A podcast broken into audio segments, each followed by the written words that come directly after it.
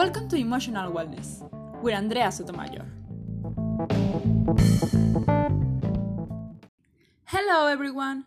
Welcome to Emotional Wellness, the show where we provide you with information and we work to improve our skills to have better emotional well being. All scientifically proven. Today, we will talk about excuses to don't be happy.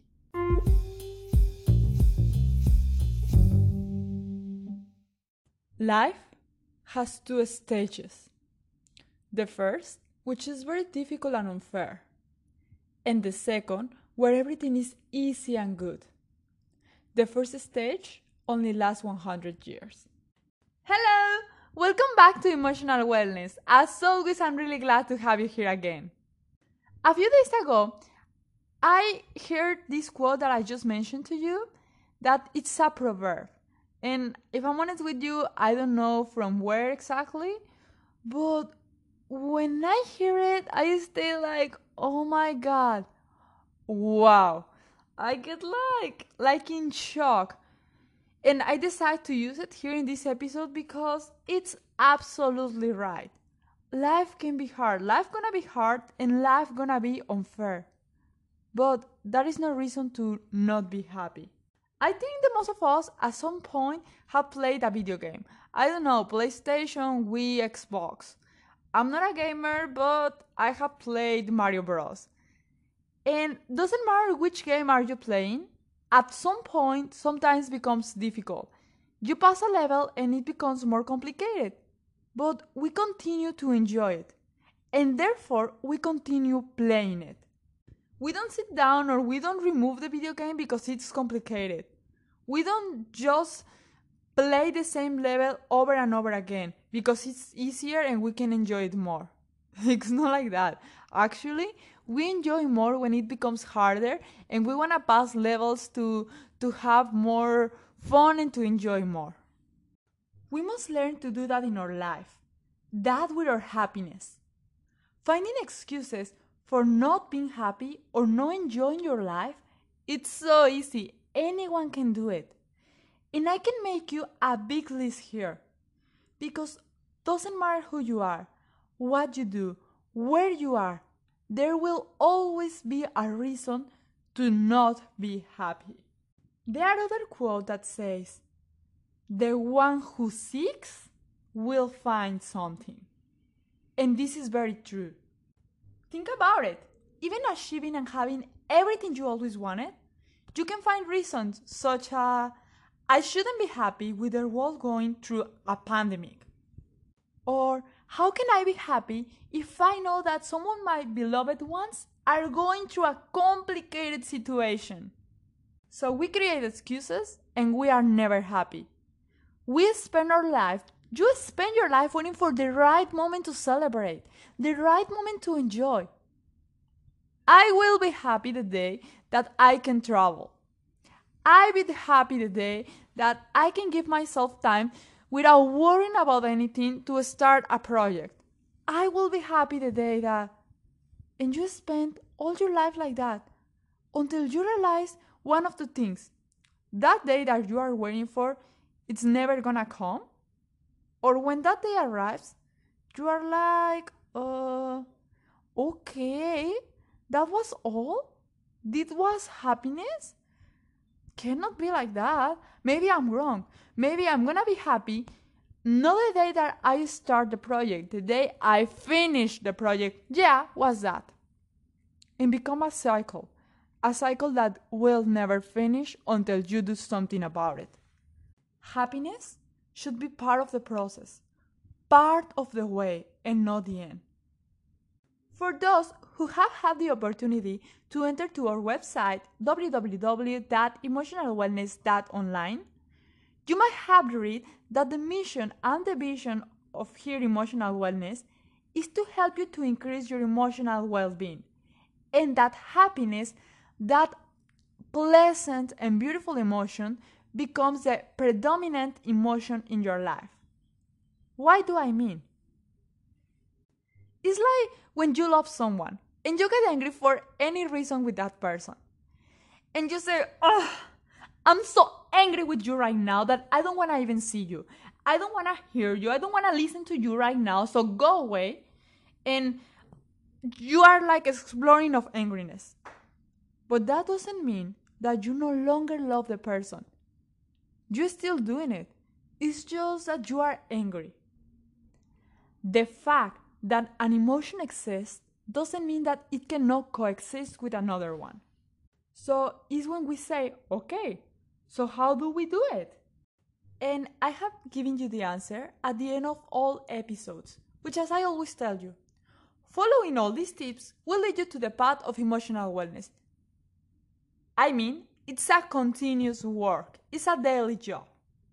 And all the tips that I have given you, and I will continue giving these tips for you, this advice for you to follow, are general.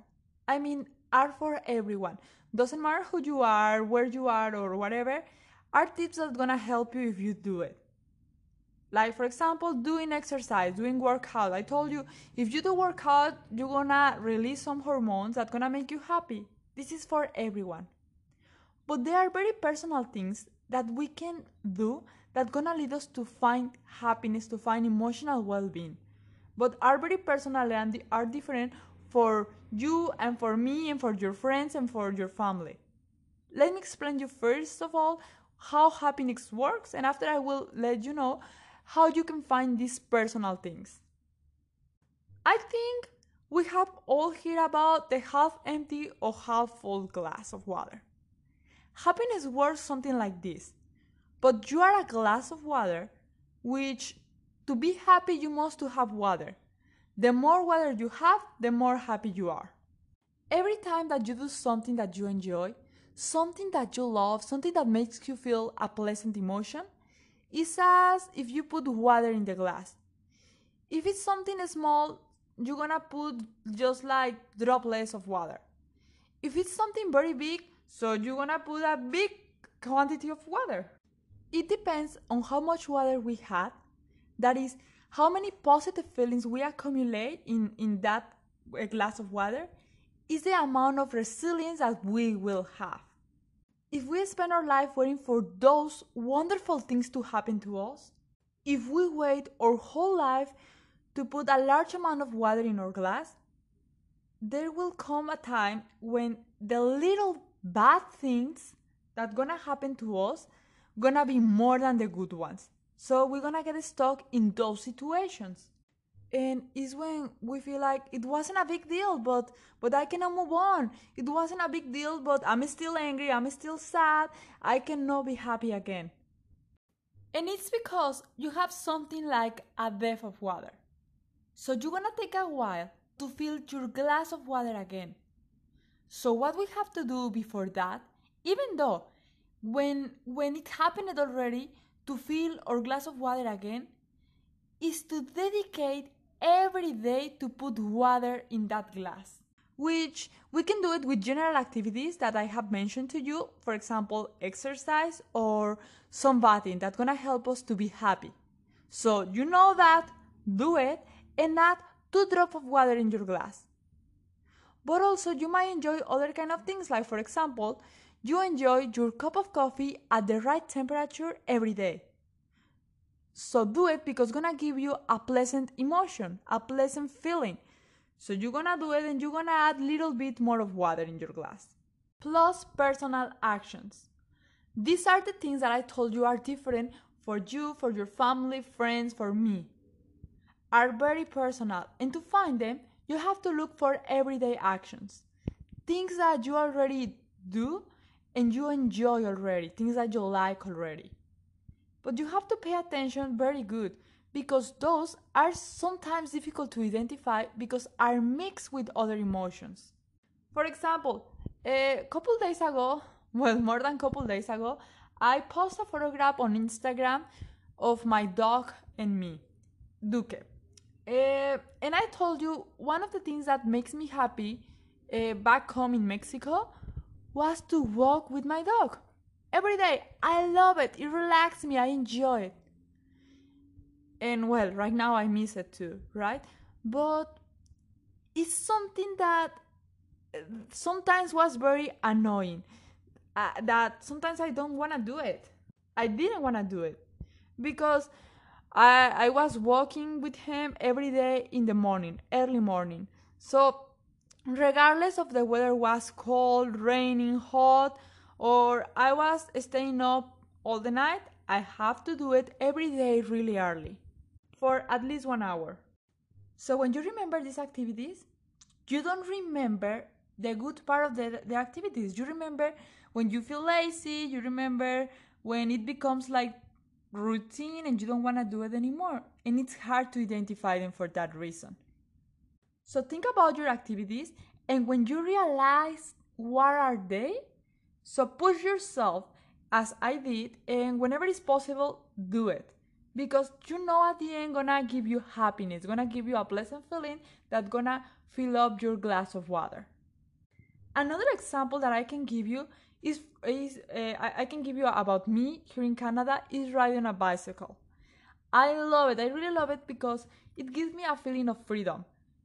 Uh, besides all the good things that it has, because it's exercise and it's healthy and whatever, it's really good and was really easy in summer because everything was beautiful. You can see the flowers, the weather is hot and perfect. But in winter, I realized that I really like it. But in winter, oh my god, was cold. I have to wear gloves, hat, a scarf, uh, two sweaters, jackets, or uh, a lot of things. So it becomes like annoying and you don't want to do it. But I realized that I like it. I realize that makes me feel happy, give me a pleasant emotion. And what I have to do now and what I'm doing now is to do it anyway to do it even if I feel lazy sometimes, if I feel annoying sometimes, but because I know at the end when I'm doing that activity, I really gonna enjoy it. Now I do it consciously. I decide what I like and what I don't like, and I I go and I do the actions that I know at the end gonna give me more good things. So become aware of those things that every day you do and you already enjoy and, and you like it because it's gonna help you to increase your happiness in a conscious way. Analyze your day to day. And if you don't find anything, if you really analyze every single day and you really don't find anything like that, uh, it's a really, really, really important red alert that you are doing something wrong. What are you doing with your life? What are you waiting for? And pay attention. I'm not telling you don't get excited or don't expect those things that that you are waiting for already. Don't don't expect. I'm not telling you don't to wait and don't get excited for those lucky breaks or the amount of work accumulated that gonna be something good for you. I'm just telling you to wait for them, but to enjoy at the same time. Enjoy when you are waiting because they will arrive anyway. And you don't have to torture yourself waiting for them to be happy. So do it and share your happiness. It feels more when it's shared, and it's more enjoyable when you have someone to enjoy with.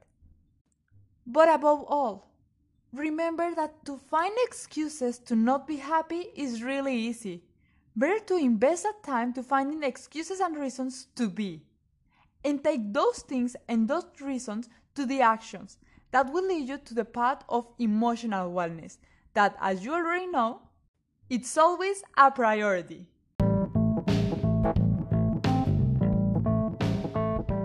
If you have any questions, comments, or suggestions, I invite you to send it to us on our Instagram, where you can find us as emotionalwellness.ca. I am Andrea Sotomayor, and this is Emotional Wellness. Thank you!